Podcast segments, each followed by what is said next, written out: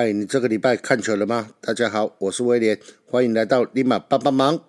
终于啊，中央疫情指挥中心自防疫餐饮规定松绑了，从上个礼拜五的比赛开始，开放球迷朋友与场内观众席饮食，但是配合防疫的政策，请勿任意更换座位。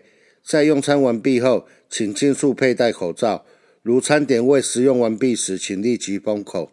这里指的餐点是指有条件的开放，例如易开罐类的饮品，还是不在此次开放的内容内。那刚好我周五的时候本来就有要去天母看邦龙之战，所以就搭上了这一次的顺风车。真的是今年第一次在球场内饮食，这感觉特别的爽。紧张刺激的比赛内容搭配着美食，啊，让我在天母度过了一个美好的周五夜晚。另外两个联盟举办的活动，趁着战报还没开始前，先来和大家聊一下。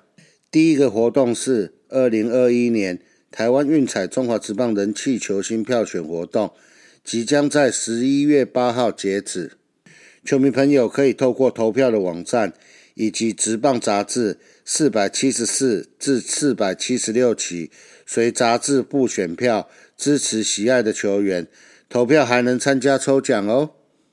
或许有人会问：只要是联盟举办的比赛，例如明星赛的票选，都是黄黄的那一队拿到最后的票选冠军，那为什么这一次联盟举办的人气球星票选还要球迷去参加呢？我觉得，或许我们投的球员他在该位置上并没有拿到所谓的人气王，但是我们的投票会让球员知道。还是有很多的球迷在背后默默的支持着他。我们的支持就是驱使他们进步的动力。所以在十一月八号的期限前，请大家多多利用上述的两个管道，支持自己喜爱的球员，为他们投下神圣的一票哦。另外一个联盟的活动就是开始在预购去年二零二零年中职年度球员卡，虽然。这个球员卡的销售时程常常让球迷诟病，为什么在当年度的球季末能买到的球员卡都是去年的球员卡？毕竟这是联盟官方唯一出的球员卡，还是拜托对于收集球员卡或拉拉队员卡有兴趣的球迷朋友，记得也可以开始去做预购，而错过预购的球迷朋友。零售包也即将在十一月三号开始于 Seven Eleven 全国三千五百家的门市开卖，在卡店通路的部分，则是会在十一月六号加入贩售的行列。想要购买收藏的球迷朋友，可别错过接下来的销售日期。至于刚才有提到的今年度的季末只能够购买去年度的球员卡的这个 bug。会长在这个礼拜一的会长直播中，也已经有答应球迷朋友，明年将尽量缩短可以购买的时程，让大家在今年度就可以买到今年度的球员，还有拉拉队员的卡。聊完了联盟近期举办的两个活动后，我们现在就开始进入本周的邦邦战报。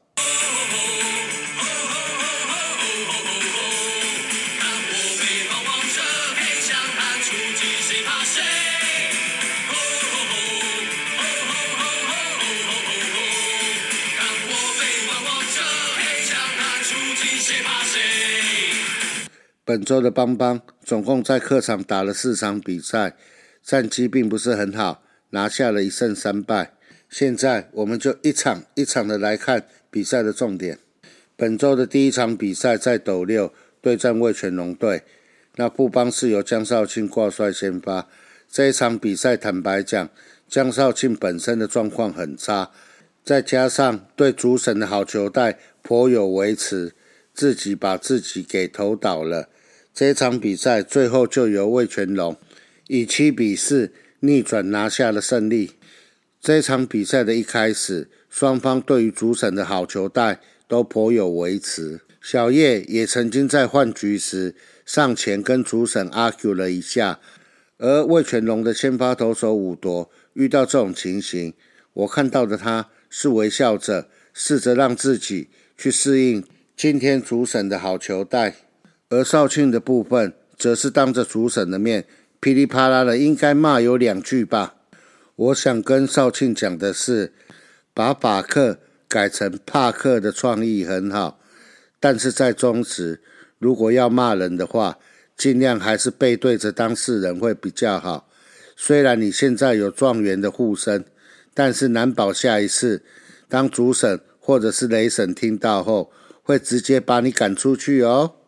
在情绪受到影响以及本身自己的状况并不好的情形下，江少庆只投了三点二局，就用了九十八球，被打出了五支安打，只投出了四次三振，但是竟然有七次的四坏球保送，失掉了六分的自责分，吞下了本季第二败。那防御率的部分，在这场比赛之后上升到三点四。在此也要谢谢头头是道的光头，他在听完我上周的节目之后，有更正我对于投手防御率的说法。以前我对于投手防御率的说法，以江少庆来做例子，我会把防御率说成三乘四。而在光头大叔的指正之后，我从现在开始。我会对于投手的防御率，我会把它说成是三点四，能够得到大叔野球五四三口误王的指教，我个人真的是倍感荣幸啊！回到这场比赛，接替江少庆投球的尤廷威，他投了三又三分之一局，那失掉了一分的自责分。那尤廷威也在这一场比赛之后被下到二军去做调整。本周可以说是失误误事的一周，而在本场比赛，王振堂以及新元旭各自发生了一次失误。本周的第二场比赛一样在斗六对战魏全龙，由刚升上一军的陈世鹏先发。这场比赛坦白讲，富邦赢得很辛苦，最后是以二比一打败了魏全龙。这场比赛有两次满垒的机会，第一次的满垒。两出局后，余生旭掌握住机会，打出了安打，打下了制胜的两分。而在第二次的满垒，余生旭一样有机会，结果他没有把握住。而陈世鹏在这一场比赛主投了七局，被打了三支安打，投出了七次的三振，那另外投出了两次的室外球，总共失掉了一分。唯一的失分是被天哥。打出了右外野的全垒打。这七局的投球，世鹏的快速球平均的球速有在一百四十上下，有比之前的球速要来得快。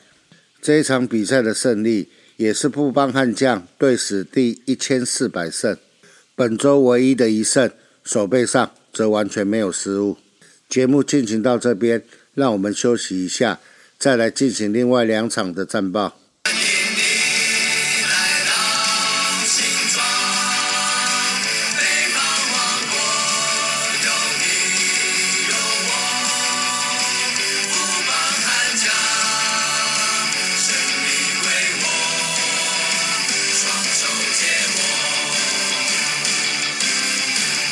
欢迎回到立马帮帮忙。本周的第三场比赛则回到了天母，一样是做客对战魏全龙三连战的最后一场。可能是因为进场可以饮食，这场比赛是我个人认为我今年度进场看球的比赛里最精彩的一场。为了保护徐若曦的手，这场比赛也是本季魏全龙徐若曦的最后一场出赛。而富邦则派出了萝莉应战，富邦。经历了三次领先被追平后，于八局下被打了三分，最终以八比七输掉了这场比赛。这场比赛我在现场，那就我现场所看到的几个关键的点，我来分享给大家。第一个关键点在三局下魏全龙的进攻，于两出局时一三垒有人的情况下，发动双盗垒战术，三垒上的天哥郭天信奔回本垒得分。而一垒上的李凯威也到上了二垒，这球捕手姚冠伟在一开始并没有向野手还有投手打暗号，要大家要怎么配合。而球速坦白讲已经是良好球的状况下，魏全龙发动了双盗垒，而姚冠伟，我看他这一球投的其实并不是要刺杀往二垒跑的跑者，他是选择要把球传给投手。所以坦白讲，这一球有点平。可是罗莉，当姚冠伟把球传出去的时候，罗莉的选择他是蹲下来的。所以在罗莉的想法，这一球应该是要往二垒传的。就因为这一个沟通不良，让一垒的跑者上到了二垒，而原本在三垒的天哥也顺势的跑回来本垒得到了第一分。当然，这一些都是结果论。一三垒的跑者为天威连线，那打者的球速又来到了良好球。事实上，我个人是认为这一球没有必要要传，而是专心的和打者对决。那事实上，吉利吉到拱冠也在后续的打击中打出了外野的高飞球被接杀。那如果这一球姚冠伟没有传，事实上是不会失分的。同样的 case，八局下又上演了一次。甚至连打击区的打者都一样是极力极到拱冠，两人出局，一三垒有人，一垒是带跑的吴东龙，而三垒是打击威、守备威的李凯威。在两好球没有坏球的情况下，魏全龙又发动了双盗垒，而这一次捕手戴培峰他选择没有传，而让吴东龙上到了二垒，两人出局，二三垒有人，球速是良好一坏。结果后续的吴世豪把吉利吉到拱冠给三振了。这一局这一个 play 他没有失分。我的看法是，当一三垒有人，而攻击方他采取了双盗垒战术时，要不要传，并不是说所有的状况都是不要传。我记得今年的乐天桃园赖师傅就曾经成功了抓到了三垒往本垒跑的跑者。要不要传，应该是取决于一三垒的跑者是谁，他们的速度快不快。不管你选择要不要传，应该在这个 play 之前，捕手要站到本垒板前打暗号给投手，还有野手知道，万一攻击方采取双盗垒的战术时，而我们防守方选择应对的策略是什么？而罗莉在这场比赛，坦白讲，状况也是不好。少见的控球不好，砸到人两次。那五局总共被敲了八支安打，投出了两次的三振。那另外除了两次的触身球之外，也投出了两次的四坏球。那总共失掉了五分。这场比赛胜败看他是无关的。而本场比赛申浩伟及林哲轩的失误，也是决定这场比赛胜负的关键。林哲轩在这场比赛之后。本季的失误来到了六次，那只是很奇怪的是，他的失误都是属于球落地后在弹跳时没有好好的把球接到的失误，并不是一般外野手常犯的失误，就是球进到手套后，或者是碰到手套后球掉到地上的失误。这场比赛虽然输球，但是在打击上还是有几个亮点，那就是国林他的第八轰出炉了。而林哲轩的部分，三安蒙打赏加本季的第四轰，而国城的部分也是三安蒙打赏。而这场比赛是由投了三分之一局两分则失的王卫勇承担了败战投手。而本周的第四场比赛是到洲际做客对战中信兄弟，富邦派出了陈宏文先发，中信一局下就攻得了四分大局。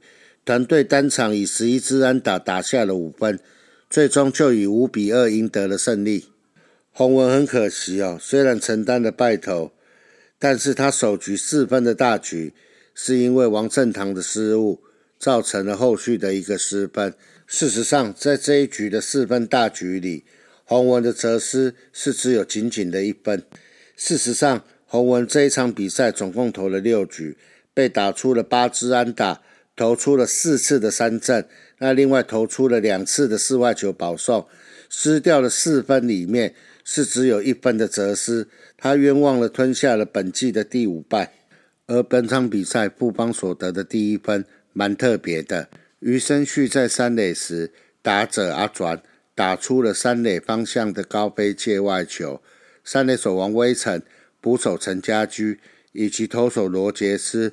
都到了界外区要接球，那等到王威成接到球的时候，三垒上的余生旭马上拔腿往本垒奔，结果就顺利的在本垒闹空城的情形下，拿下了布邦在本场比赛的第一分。